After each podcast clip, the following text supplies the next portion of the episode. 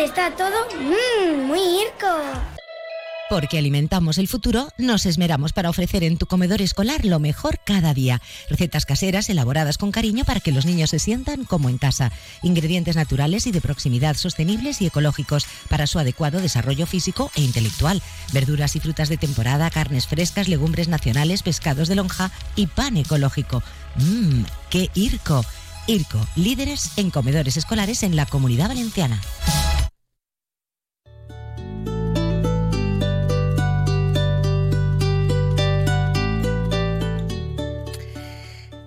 Abrimos ventana ahora a la actualidad educativa. Vamos a charlar con la secretaria general de la FAPA, Gabriel Miró. Ya saben que es la Federación de Asociaciones de Padres y Madres de Alumnos de la provincia de Alicante. Sonia Terrero, sobre todo porque mañana eh, va a tener lugar una reunión eh, con los eh, responsables de la Consellería de Educación para hablar de la puesta en marcha del proceso de admisión del alumnado para el próximo curso desde la eh, perspectiva de la aplicación del llamado distrito único. Sonia Terrero, bienvenida, buenas tardes. Muy buenas tardes.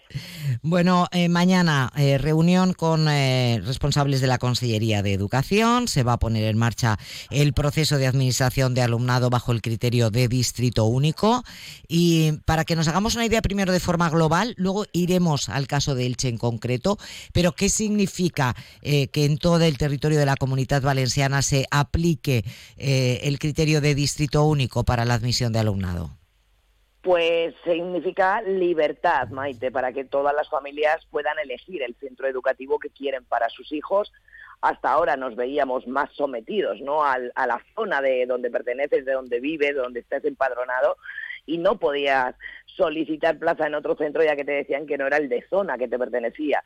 Tenías que esperar realmente a ver si quedara alguna vacante para poderlo matricular ¿no? en ese centro educativo. A partir de ahora tenemos un distrito único, pero que poco cambia, Maite, porque realmente sí que se va a puntuar y mucho el, el, que vayas al centro más cercano a tu vivienda. Por lo tanto, no vemos una gran problemática en esto. En muchas de las localidades ni se enterarán que existe el distrito único porque no va realmente a afectar en nada.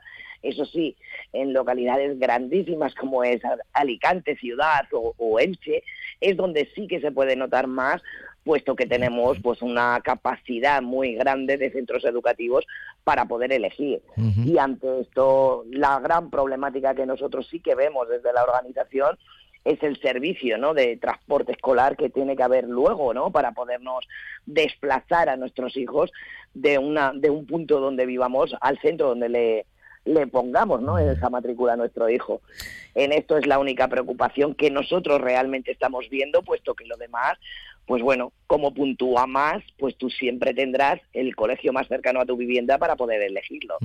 Bueno, me imagino que ante la puesta en marcha de este sistema eh, estaréis eh, reuniéndoos eh, en nombre de las diferentes AMPAs con los responsables de educación de los municipios que, que, conforman la provincia. ¿Habéis tenido ya reunión con los responsables de la Concejalía de Educación de la ciudad de Elche, por ejemplo?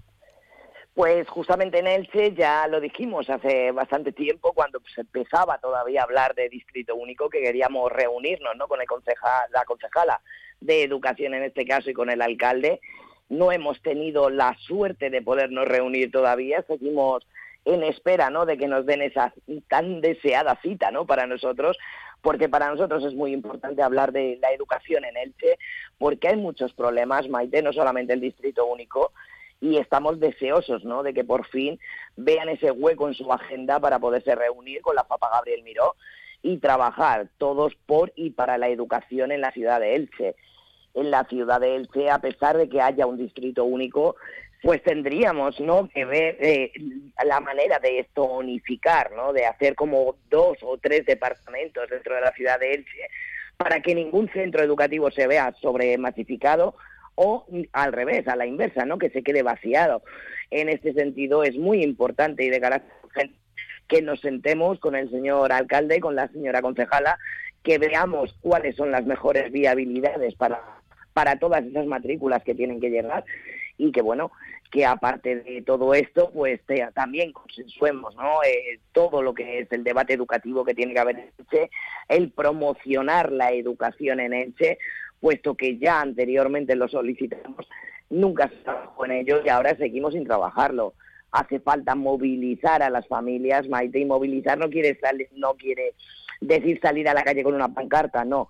Movilizar quiere decir movilizar a la hora de que los familias, los papás, las mamás, realmente nos inculquemos dentro de esa educación que tienen que tener nuestros hijos y que juntos con el ayuntamiento pues luchemos, ¿no? Para solicitar esos centros de infraestructuras educativas que tenemos que tener, ese mantenimiento que tienen que tener los centros y alternativas a la ciudad de Elche, como pueden ser buscar y enseñarle a nuestros hijos lo que es la vida en Elche, ¿no? El turismo en Elche, enseñarle todo lo mejor que tenemos en la ciudad de Elche, pues que a día de hoy no se aprovecha, ¿no?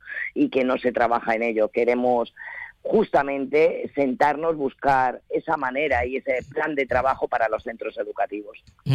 Has mencionado el tema de las eh, infraestructuras y bueno, ahí aunque se va avanzando, los pasos siguen siendo muy lentos. Yo ahora estoy pensando en, el Colegio eh, Virgen de la Luz, que ha sido desde siempre, bueno, pues una bandera para vosotros, ¿no? Para la FAPA, que habéis estado apoyando y defendiendo a los padres y madres de los niños y niñas de educación especial que acuden a este colegio que, que no termina de despegar la construcción del nuevo. Es como una, una especie de lentitud endémica. Pues sí, Maite, y es lo más triste, ¿no? Porque esos niños son los que mejor centro deberían de tener, puesto que necesitan, ¿no? Y requieren de, de, pues, de unos centros adaptados y preparados para ellos. Y justamente son los niños que peor lo están pasando y que peor centro educativo tienen y que no es ahora, Maite, que yo esto lo quiero dejar claro porque no quiero ningún juego político. Esto ya llevamos muchos años reivindicándolo, llevábamos con el anterior gobierno exigiéndoselo, se fue el gobierno, ha entrado otro y seguimos en lo mismo. Y por eso justamente es hora ¿no? de plantar cara y de decir hasta aquí hemos llegado, vamos a realmente trabajar para que ese centro y esos niños tengan ya de verdad esa seguridad cuando llegan a ese centro, que no tengan esas barreras que tienen a día de hoy y que bueno, que realmente la educación es, es, algo que nos merecemos todos, que la Constitución así nos la da, pero no vale hacer educación en cualquier espacio público, ¿no? Aquí la educación tenemos que tener una infraestructura digna y sobre todo, Maite, que sea saludable no podemos decir que hay una inclusión cuando tenemos a, niños dentro de centros educativos, pues asumiendo unos riesgos innecesarios y con unas carencias brutales a día de hoy. Eh, ¿Realmente por qué es tan difícil acceder a, nuestros representantes públicos? Eh, me ha venido a la cabeza porque en principio uno piensa que, eh, a ver, bueno, pues se entiende que hay unas agendas, ¿no? Y unos tiempos, pero meses para para mm, poder contactar directamente con ellos? Pues eso es lo que nos preocupa a nosotros y, lo que no entendemos, ¿no? Tampoco, porque además estamos justamente queriendo solucionar y ayudarles también a ellos, ¿no? Porque aunque no lo crean, somos necesarios para ellos al igual que ellos para nosotros, Maite. Y yo puedo entender que, que, que ciertas, ¿no? cualidades de, un alcalde, pues deben de ser esas, ¿no? El de llegar a todos, el estar para todos y el luchar por, para todos también, en este caso. Y lo que podemos entender es que tenga miles de eventos, miles de, de cosas en su agenda, pero siempre hay un huequecito para la educación, algo tan importante y tan vital, ¿no? En el futuro de una sociedad y por lo tanto Espero que una vez que se oiga esta entrevista, Maite, pues nuestro alcalde de Elche sí que tenga bien el buscar ese hueco en su agenda para que entre todos nosotros, desde la FAPA Gabriel Miró y él como alcalde y representante de esa ciudad de Elche, podamos buscar lo mejor para todos los niños de, de la ciudad de Elche, está claro.